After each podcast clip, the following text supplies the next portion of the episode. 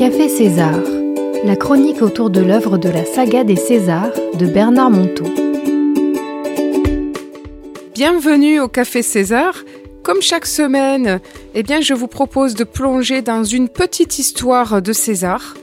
Et mon invité aujourd'hui, comme d'habitude, c'est Patrick. Patrick Fijac, bien sûr. Bonjour Patrick. Bonjour Myriam. Voilà. Bonjour à toutes, bonjour à tous. Aujourd'hui, nous sommes tous les deux. Alors, on va, on va découvrir une petite histoire qui s'appelle La grippe à bière. Drôle de nom pour une grippe, mais pourquoi pas? Pourquoi pas? Il arriva qu'un jour, César se retrouva au lit avec 40 degrés de fièvre, grelottant sous ses couvertures. Bien sûr, Jacques, prévenu par les voisins inquiets, traversa la France en toute hâte pour venir s'occuper de son vieil ami. Un bon médecin, il lui fallut peu de temps pour diagnostiquer une grippe, assez courante en cette période hivernale. Bon, t'as attrapé la grippe, mon César, lança Jacques, rassuré que cela ne soit pas plus grave. Comment te sens-tu? Oh, pas plus en forme qu'un tonneau de bière qui fermente, et pas plus intelligent qu'un demi-pression qui fait des bulles, murmura César, quand même amusé par son état. Jacques, après avoir préparé une bonne dose d'aspirine pour lutter contre la fièvre, vint s'asseoir sur le bord du lit, histoire de surveiller si ce bougre d'homme allait bien prendre son médicament. César but le verre d'un seul trait, juste avant de s'effondrer à nouveau dans les oreillers. Visiblement épuisé, il eut tout de même la force de prendre le bras de son jeune ami, tout en murmurant à voix basse. Tu sais, mon vieux, quand on est malade, c'est curieux comme on assiste à la fin de son importance habituelle. Soudain, sous les couvertures, on n'est plus qu'une petite épaisseur de viande innocente. Le jour, l'heure, le métier, notre famille, nos amis, nos petites occupations quotidiennes, tout cela redevient sans importance. C'est étrange, tu sais, la fin de notre importance. Car ou bien on souffre de n'être plus personne, ou bien c'est magnifique d'être seulement ce trois fois rien qui reste. Il s'endormit, à peine ses commentaires dits, et Jacques le regarda un temps dans son sommeil, si touché par ce vieillard qui avait accompagné sa vie. Quand César se réveilla, depuis sa chambre, il appela Jacques qui se reposait dans la cuisine. J'ai soif, tu sais, et avec mon histoire de tonneau, j'ai rêvé d'une bonne bière. Tu veux bien me donner une bière, mon bon docteur? Ce n'est pas interdit quand même. Tout en dégustant sa bière, avec de la mousse partout sur le bord des lèvres, il rajouta soudain l'œil coquin comme à l'accoutumée. Vraiment, tomber malade, c'est s'entraîner à mourir, s'entraîner à perdre son importance petit à petit. Et alors, au fond du lit, on devient soit un abandonné de tout et de tous, bon pour l'agonie, ou bien un être si libre qu'un face-à-face avec lui devient possible, si bon pour la vie. C'est ça.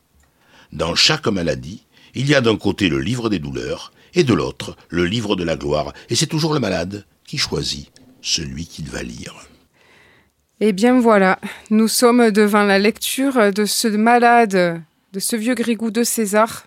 Qu'est-ce qui t'inspire? Eh bien, D'abord, euh, c'est les derniers paragraphes qui sont, à mon sens, les plus importants. Quand il dit, c'est le malade qui choisit ce qu'il doit faire ou ce qu'il veut faire. Tu sais, Myriam, il y a deux mots au niveau de la maladie. Soigner et guérir. C'est le médecin qui soigne et c'est le malade qui guérit. Et ce n'est pas parce que le, mal, que le médecin soigne que le malade forcément guérit. C'est-à-dire que guérir, ça appartient au patient. Tu peux avoir des personnes qui sont très bien soignées et qui ne veulent pas guérir. Et ça se voit de plus en plus pendant les temps sombres que nous connaissons, où les gens n'ont plus envie de vivre. Et là, malgré tous les soins qu'on pourra leur prodiguer, le malade finira par mourir. Il lâche prise. Et puis, tu en as d'autres qui vont guérir spontanément.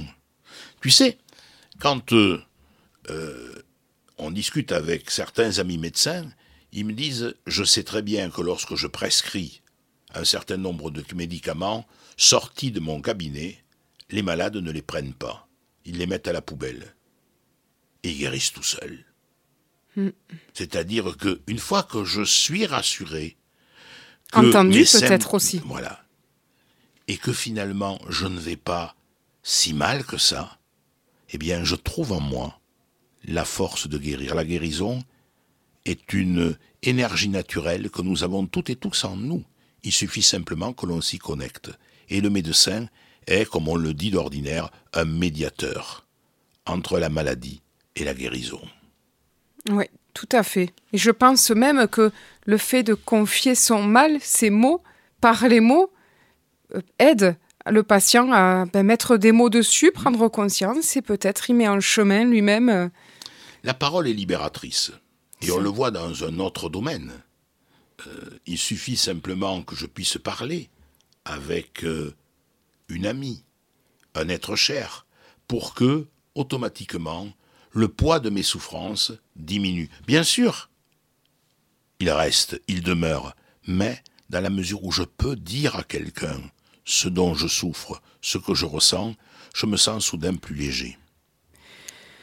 Alors moi, l'endroit où il m'a touché ce texte, tu vois, c'est le passage où il dit euh, euh, le jour, l'heure, le métier, nos amis, notre famille, euh, tout cela redevient sans importance. Il souligne comme c'est étrange d'être plus personne. Euh, On peut en souffrir, donc il parle de livre des douleurs, où on peut, où on peut trouver magnifique d'être ce trois fois rien. Et ça, ça me renvoie à la période d'aujourd'hui. Tu sais, dans le confinement, combien de gens qui, qui ont leur travail à la maison, en télétravail, on, ne voit, on voit beaucoup moins sa famille, on voit beaucoup moins ses amis. Et, et, et, et on a l'impression de perdre notre importance. Les, les gens qui n'ont plus le, d'activité sociale, d'activité professionnelle, de sortie à l'extérieur. Et je trouve que finalement, eh bien, euh, ça, ça correspond à, à vraiment à la période qu'on vit. Mhm. Ça s'appelle, tu dis, son importance, moi je dirais, c'est l'identité. On n'a plus d'identité. A- Et au fond, quand, euh, en t'entendant, quand euh, on regarde quelle est, quelle est notre identité, elle est multiple, mais au fond, notre identité profonde, c'est d'être, Oui. tout simplement. C'est un peu ce qu'on disait hier avec notre ami Ellie. Eh ben, c'est avec, c'est tout à fait le fond de la pensée d'Élie. Eh oui, je oui. suis. Je suis.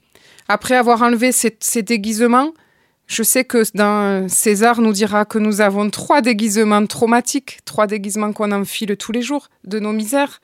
Et c'est vrai que à part ces, ces trois déguisements-là, on a, on a ce fameux, euh, cette autre identité du haut. Alors parle de ces trois déguisements, parce que je suis sûr que nos auditrices et nos auditeurs, quand tu parles de nos trois costumes, sont interpellés. Quels sont-ils? Alors ils ont des noms différents pour chacun. C'est à chacun d'aller chercher les trois noms de ces trois misères. On en a un qui correspond plus à celle de la petite enfance. On en a un qui va correspondre plus à, une, à une misère qu'on a un comportement de rechange qu'on a développé dans l'enfance et un autre qu'on va développer à l'adolescence. Et au final, à l'âge adulte, on va retrouver en nous ces trois façons d'être au monde, ces trois comportements pour, pour avoir un petit peu d'amour. C'est ça, Je crois que tu dis, le mot essentiel, il est là. Il est l'amour. Nous sommes nés pour aimer. Et ce que je crois avoir dit à ce même micro, au fond, que l'on parle de tout ce qui est négatif, qu'est-ce que c'est? C'est de l'amour qui a été détourné de sa route. On, on est tous là pour aimer et être aimé. Et comme on ne sait pas le faire, on s'y prend parfois, excuse-moi de la trivialité du terme, comme des manches, et finalement on passe à côté de l'amour. C'est très juste. Alors, après avoir échangé sur les passages qui nous ont touchés, nous allons maintenant vivre une petite aventure en direct avec Patrick. J'ai préparé des bonnes crêpes là que j'ai installées devant nous. Patrick, il a une crêpe au chocolat, j'ai une crêpe euh, à la compote avec des petits biscuits. Mais alors, Patrick, il va y avoir une règle du jeu. Eh bien, tu vas devoir mettre ton masque sur les yeux et, et manger et déguster cette crêpe. On va jouer avec nos masques puisqu'on parle de confinement. Eh bien, allez, c'est parti. On va jouer avec nos masques. Peut-être ça serait même rigolo que Nathalie, qui est aux commandes, nous fasse une petite photo, que les auditeurs nous voient. En train de manger la crêpe. en train de manger les yeux bandés, sans tricher. Attention, ne triche pas. Non, non, non, je n'ai jamais triché. Et là, on va avoir l'air vraiment ridicule. Et c'est très bien pour le moral. Alors, comment tu te débrouilles, Patrick? Parce que moi, je te vois pas. Pas trop mal. Pas débrouilles trop mal. Avec cuillère, les, sans les papilles cuillère. fonctionnent sans, sans cuillère. Avec des crêpes, quand même, c'est facile. De bonnes crêpes. Ah là là là. Ils vont se dire, les auditeurs, mais qu'est-ce qu'ils nous font? La seule émission où on mange. La seule émission, parfois, je propose des petites aventures que normalement on devrait pouvoir tester avec les auditeurs euh, ou les lecteurs qui, sont, qui auraient envie de le faire avec moi par Skype. Et vous avez, c'est- je vous assure qu'on rigole bien avec César aussi. C'est quand même une drôle d'expérience de, ma- manger et de parler à la radio en ayant les yeux bandés. Mais il ne faut pas le faire en principe. Faut pas on le- dit toujours ne, mange, ne, mange- ne parle pas la bouche Ne pleine. parle pas la bouche pleine. Donc moi j'attendais le signal de Nathalie parce que maintenant, après avoir essayé de manger les yeux bandés, je vais te proposer autre chose, Patrick. Eh ben nous allons mettre le masque, ben, comme on doit le mettre normalement, sur la bouche. Et interdiction de l'enlever. Comment tu vas faire maintenant? Ben, je vais le lever. Il a osé tricher. Bon, j'espère que les, nos mâchouillements s'entendront quand même pas trop à l'antenne. Et je te propose, Patrick, de siroter. Alors, une petite, euh, un petit cocktail sans alcool On n'a pas droit à l'alcool. Ou euh, une, une infusion qui s'appelle Allez, un Moment petit Câlin. cocktail sans alcool. Allez, Ça a. Un petit cocktail que je vais proposer aussi à Nathalie. Avec plaisir. Boire avec le masque. On boit avec le masque. Alors, qu'est-ce qu'il y a dans ce cocktail? Il y a du Schweppes, on va révéler la recette, et du sirop de menthe, un petit goût de, de, de fruits. Et alors, maintenant, je, sais, je pense que notre voix doit être euh, un petit peu étouffée là avec le masque. hein. Mhm. Et oui. Et donc, alors, qu'est-ce qu'on fait? On boit? Alors maintenant, ben, on boit, si on arrive à boire. Et il y aura une dernière contrainte si on a le temps. On va tenter quand même de boire avec le masque. Oula, il faut faire un trou. Hein. Il faut faire un trou. J'ai toujours dit. Et c'est pas mauvais du tout ce petit cocktail. C'est vrai. Alors, on va passer au dernier. Alors maintenant, notre masque qui sert à plein de choses. Eh bien, on va pouvoir le mettre, Sur les oreilles. attacher nos mains avec. Et comment on va se débrouiller pour manger notre crêpe? Ah ben, le mien, il s'est- Moi, le mien, il s'est cassé. Donc, euh, hop, Moi, je mange. allez, hop. Alors, en fait, euh, sous- sous- l'air apparemment... euh, ça peut paraître complètement fou, mais ça, c'est c'est tout à fait le genre de- de- de- d'aventure à la César. Mais quand on a plein de contraintes dans sa vie de tous les jours, finalement, qu'est-ce que tu en dis, Patrick? Oui, oui. Et on apprécie mieux les choses. On apprécie mieux les choses, hein Ça me rappelle un peu ce que disait Élie l'autre jour. Plus le cadre est serré, plus la liberté s'exprime. Exactement. Eh bien, je, nous, on va continuer notre, notre petit grignotage, chers auditeurs. Et puis, moi, je vous donne rendez-vous si vous voulez réécouter les chroniques sur. Là, aujourd'hui, on est sur, dans les studios de Radio Bulle, sur euh, Radio Bulle. Vous pouvez trouver sur le, le site internet bullefm.net et sur Radio Bastide. Radio Bastide avec un S.fr. Et vous pouvez retrouver toutes nos chroniques. À très bientôt, Myriam. À très bientôt, On salue la Patrick. technique Nathalie Fèvre, qui réalise cette émission Au qu'on a estirpée de Radio Bastide pour amener à Bulle. À Radio Bulle. Au revoir, à bientôt.